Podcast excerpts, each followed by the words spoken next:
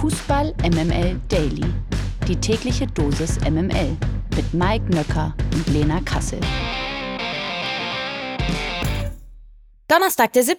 September. Hier ist Fußball MML Daily. Hier ist Kassler und ich begrüße Sauerkraut. Guten Morgen, Mike Nöcker.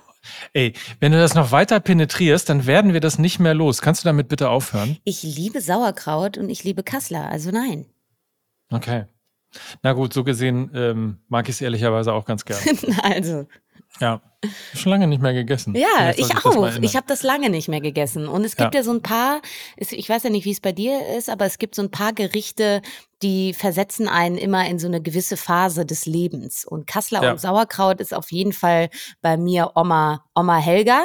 Und dann gibt es noch, äh, damals gab es noch Oma Elli und das war dann Königsberger Klopse. Und so haben ja. sie sich halt aufgeteilt, ne?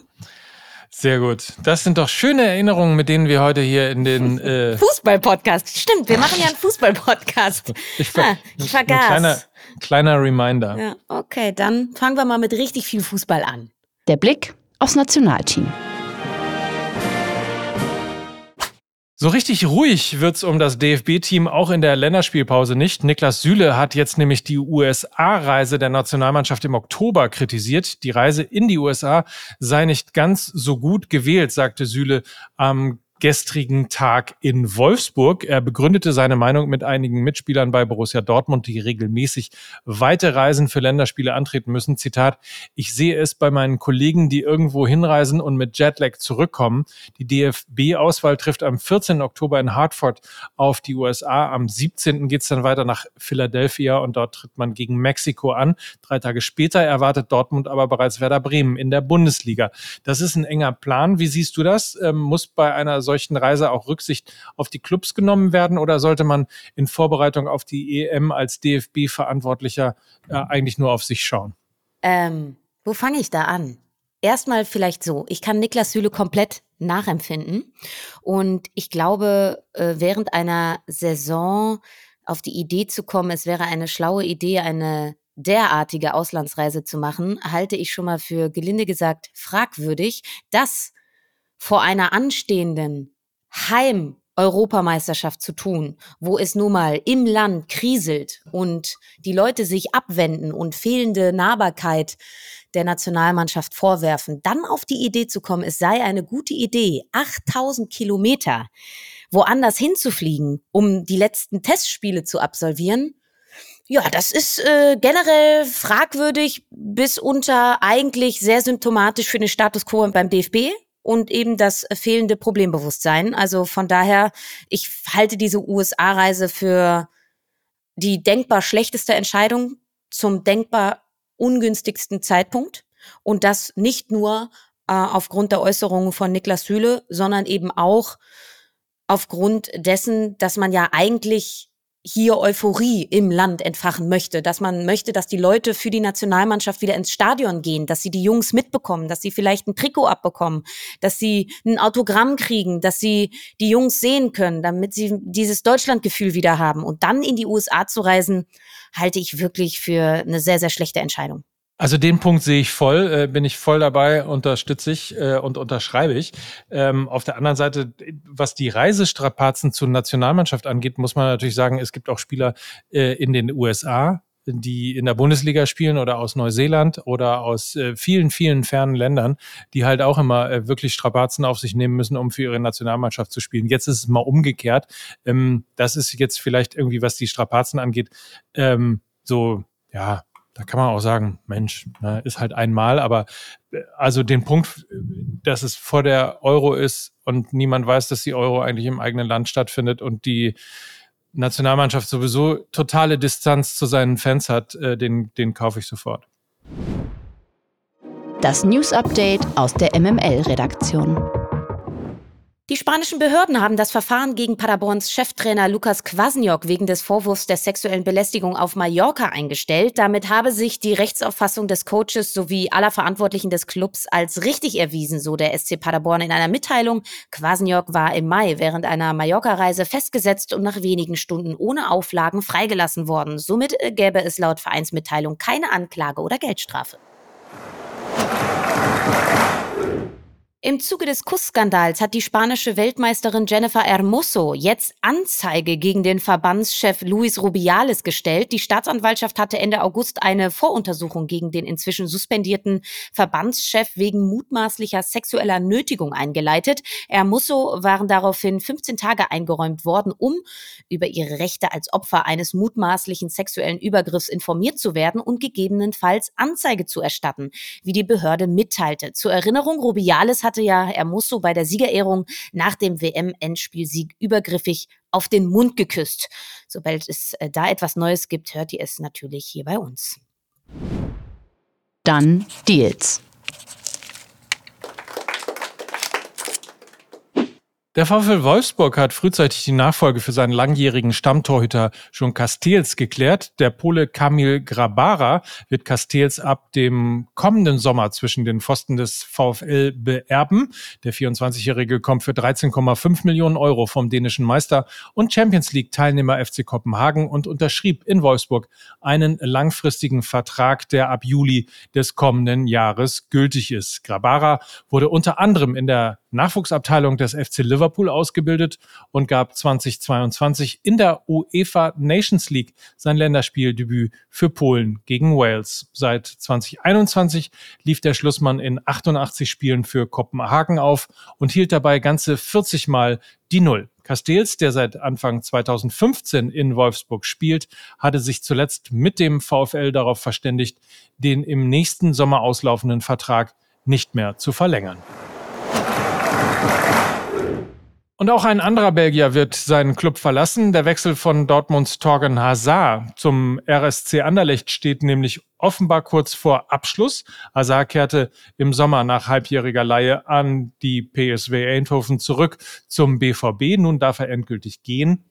2019 kam er noch für 25 Millionen Euro aus Gladbach. Anderlecht zahlt nun wohl knapp 4 Millionen Euro Ablöse. Insgesamt muss man sagen, äh, keine wirkliche Erfolgsgeschichte für alle Seiten, oder? Voll. Ähm, irgendwie hat mich die Geschichte von Torgan Azar oder sie erinnert mich auch immer ein bisschen an die Geschichte von Michael äh, Cuisance, der ja ebenfalls einst als riesiges Talent von Gladbach zu den Bayern wechselte, dort nie richtig Fuß fasste, dann zu Marseille ging, da jetzt auch nicht seinem Status als Supertalent gerecht wurde und schlussendlich nach den Stationen bei Sampdoria Genua und Venezia FC jetzt eben beim VfL Osnabrück spielt, also zurück auf den Boden der Tatsachen kann man sagen. Ganz so drastisch ist es bei Torgan Hazard jetzt nicht, aber es ist eben doch nie das eingetroffen, was man sich von ihm versprochen hatte. Ne? Ich meine, Damals, 2019, hat man 25,5 Millionen Euro für ihn aus Gladbach bezahlt. Herausgekommen sind 123 Spiele, 18 Tore und 21 Vorlagen und das in fast vier Jahren. Also, das ist schon sehr, sehr dürftig und von daher glaube ich, ist es die logische Konsequenz, dass sich diese Wege jetzt trennen.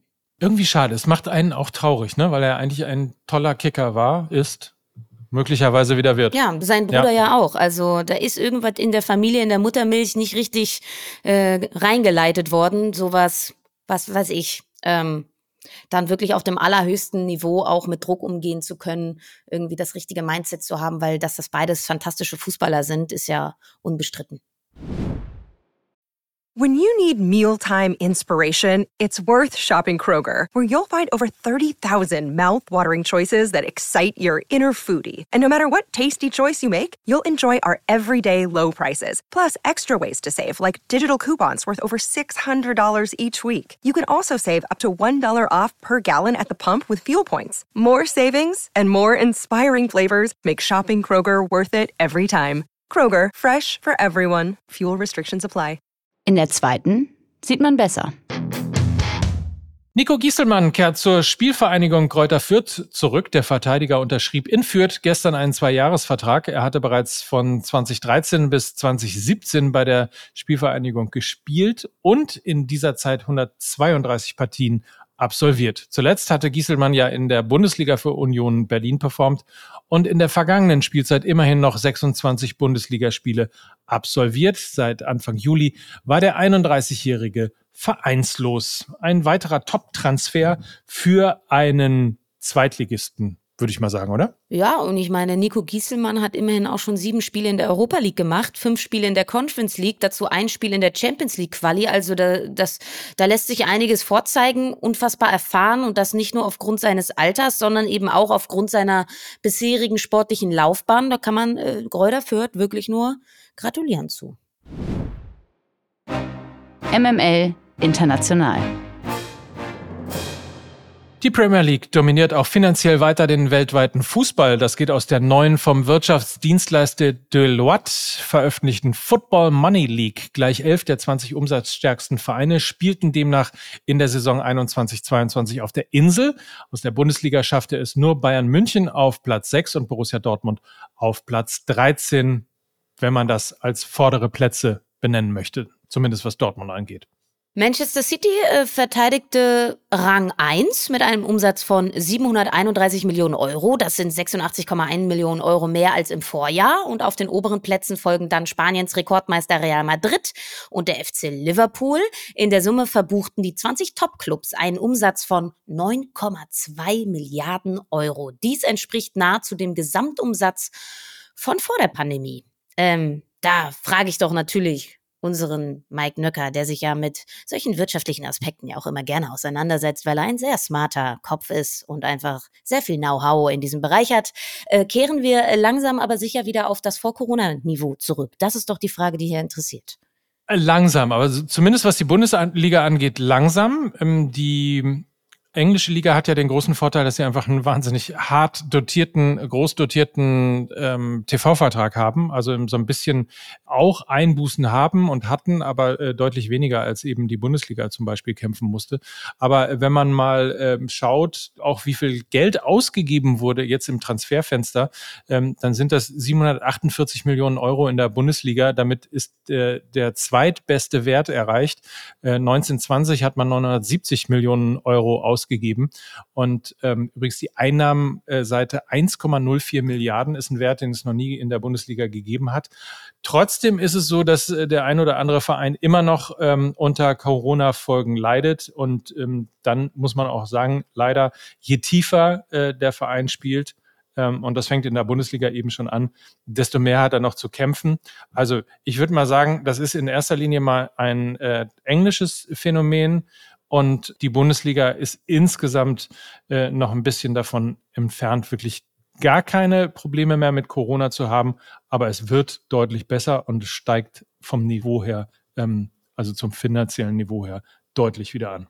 Ja, und die Champions League kommt ja jetzt auch, ne? Hoffen wir einfach, dass alle. Aber auch nur für vier Vereine, ne? Ja, I, I know, aber zumindest wenn die vier Vereine mal länger drin sind als das Achtelfinale, ähm, wäre das jetzt auch nicht ganz so verkehrt, was Attraktivität der Bundesliga angeht, ne? Und Sponsoring ist natürlich so eine andere Sache, ne? Also auch, ähm, wir haben es ja gestern gehabt mit Volkswagen, ähm, die weniger bezahlen wollen für äh, das Sponsoring beim DFB, bei der Nationalmannschaft, das hat eben nicht nur Performancegründe der Nationalmannschaft, sondern eben auch ähm, wirtschaftliche Daten. Hat ja jeder mitbekommen, dass es im Moment in Deutschland nicht so besonders gut aussieht und dann sitzt das Geld natürlich auch nicht so locker. Nicht nur beim Fan, der irgendwie weniger für Merchandising und fürs neue Trikot und sonstige Sachen ausgeben kann, sondern eben auch ähm, bei den äh, Sponsoren rund um die Bundesliga. Und dementsprechend, also ja, es wird besser, aber ähm, also in vielen Büchern steht sozusagen die Corona-Delle noch drin. Besser wird's morgen, ähm, eventuell, was unsere Performance angeht, weil du darfst dich freuen, Mike. Wir werden selbstverständlich ähm, morgen dann auch vielleicht schon ein bisschen mehr über die Nationalmannschaft reden. Wir wollen euch ja vorbereiten auf den Samstagabend, wenn es um 20.45 Uhr heißt. Endlich wieder Hansi Flick, endlich wieder Thomas Müller, endlich wieder viel Freude und so weiter und so fort. Ähm, darauf äh, dürft ihr euch freuen, auf eine neue Folge Fußball MML Daily.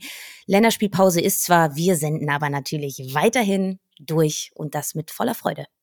So ist es. Insofern habt einfach einen feinen Tag. Wir freuen uns auf euch morgen und verbleiben bis dahin mit freundlichen Grüßen. Ihr, euer Mike Nöcker und ihre und eure Lena Kassel für Fußball MML. Tschüss. So Tschüss.